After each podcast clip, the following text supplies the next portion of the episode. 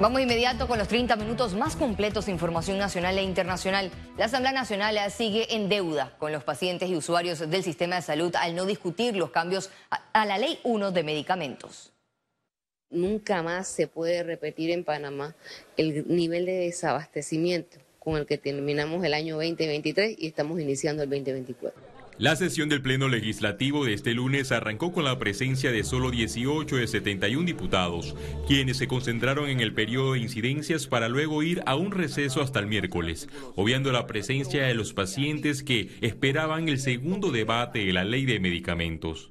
Lo que queremos llegar es un sistema único de salud, porque así debe ser, porque así lo dijo el pueblo panameño, porque supuestamente para eso hicieron una consulta en el Pacto Bicentenario.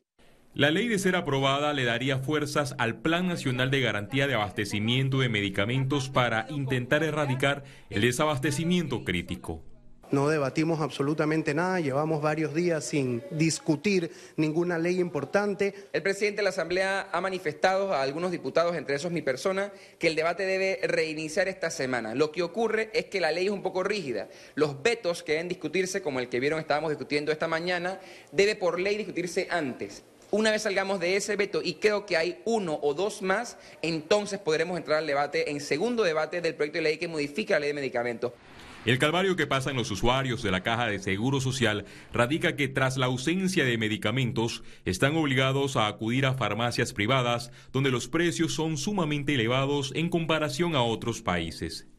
El proyecto de ley 1007 fue presentado en marzo de 2023 por el ministro de Salud Luis Francisco Sucre con el objetivo de mejorar el desabastecimiento de medicamentos. Sin embargo, hasta la fecha, todo ha sido una promesa para los pacientes. Félix Antonio Chávez, Econius.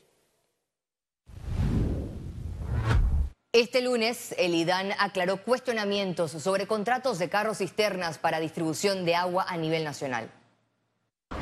El negocio de distribución de agua a través de cisternas que contrata el Instituto de Acueductos y Alcantarillados Nacionales IDAN ha sido fuertemente criticado por la supuesta vinculación de figuras políticas y mala gestión de los recursos públicos. Cuando ese dinero lo que tienes que utilizar es para establecer y determinar las áreas donde las tuberías no están llegando, donde no hay tubería con agua, en donde tienes que establecer estaciones de rebombeo para la presión del agua, más allá que tener un negocio para un diputado o para una empresa que en el cual él te va a repartir el agua. La institución explicó el déficit en acceso a agua potable que hay en el país, razón por la que recurrieron a ese servicio. Se destinan 15 millones de dólares anuales para la distribución en carros cisterna a más de 200 mil personas. Si tú divides 15 millones entre 200 mil personas, te va a salir como 75 dólares por año. Pero son gente que no tiene acueducto, son gente que no son clientes del IDAN. Es un servicio que el IDAN licita y administra. Además, Ducret señaló que el diputado Zúñiga no está vinculado a la empresa que mantiene un contrato millonario para este fin. Son más de, creo que 120 renglones. Hay 32 renglones que en la última licitación se ganó por precio la empresa Supri, que es la que dicen que está ligada al diputado Zúñiga. Sin embargo, parte de los requisitos de la licitación es que tú tienes que presentar todos los dignatarios, inclusive los beneficiarios finales, por ley, y no aparece el diputado Zúñiga. Y de haber pruebas que indiquen lo contrario, Ducret pidió presentarlas.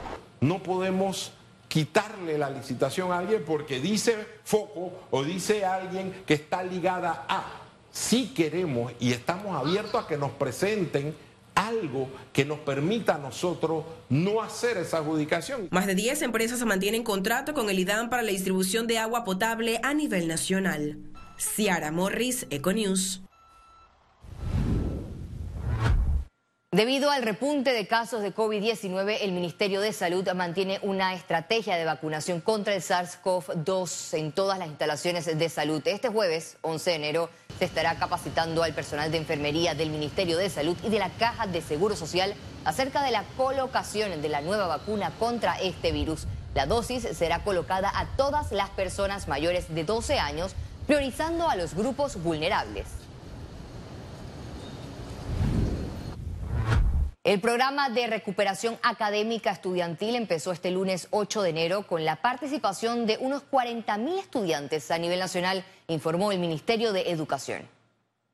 Tenemos la colaboración de toda la comunidad educativa, de muchas, de cientos de escuelas que inician eh, ese periodo de tenerlas abiertas, algunas con modalidades alternas, como va a ser el caso de Colón, algunas escuelas de San Miguelito. Sin embargo, la idea es aprovechar este tiempo que arranca ya y poder generar esas oportunidades para poder culminar los procesos de evaluación pendientes. Un nuevo golpe para el equipo de los abogados del expresidente Ricardo Martinelli en su esfuerzo por librarse de la pena del caso New Business luego que el Tribunal Superior rechazara el séptimo recurso. El recurso fue interpuesto el 21 de diciembre del 2023 dentro del proceso penal seguido a Martinelli por el delito de blanqueo de capitales en el caso New Business. En otra información, el 2023 cerró con 206 homicidios y femicidios a nivel nacional, así lo informó el Ministerio Público en su rendición de cuentas. En ese mismo año, más de 3.900 personas fueron condenadas por el delito de tráfico de drogas como saldo de los operativos que arrojaron más de 100 toneladas de sustancias ilícitas decomisadas.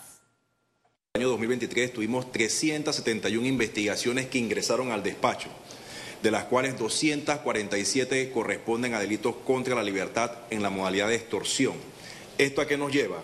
A que hemos tenido un incremento en los casos de extorsión que se están generando y hemos focalizado dos provincias que tienen una mayor incidencia, las cuales son las provincias de Panamá y la provincia de Chiriquí. La alcaldía de Panamá declaró ley seca en conmemoración de los 60 años de los sucesos del 9 de enero de 1964, conocido como el Día de los Mártires. El decreto prohíbe la venta y consumo de licor, así como la realización de celebraciones desde las 12 y 1 de la madrugada hasta las 11 y 59 de la noche del 9 de enero. Siguiendo con este tema, las autoridades del Gobierno Nacional realizaron este lunes un homenaje en honor y reconocimiento a los sobrevivientes y también familiares hasta segundo grado de consanguinidad de los héroes patrióticos del 9 de enero. En este acto, en presencia de la ministra de Educación, Maruja Gorday de Villalobos, la ministra del Mides, el ministro de Gobierno y otras autoridades, se entregaron 73 estatuillas y pergaminos a 62 héroes vivos y 11 a familiares de los fallecidos reconocidos por la comisión evaluadora. El Estado Nacional honra a sus héroes. La ley 163 del 2020 obliga al Estado Nacional a honrar a los héroes de la gesta patriótica del 9 de enero. Esta ley crea una comisión investigadora, una comisión evaluadora. Esta comisión ha hecho el trabajo y ha detectado una cantidad de héroes y héroes vivos, héroes que también han fallecido y que sus deudos, sus descendientes hasta un segundo grado de consanguinidad reciben el, beneficio y reciben el reconocimiento por parte del Estado Nacional. Economía. El próximo jueves 11 de enero, el Ministerio de Comercio e Industrias realizará la primera inspección técnica a la mina Cobre Panamá.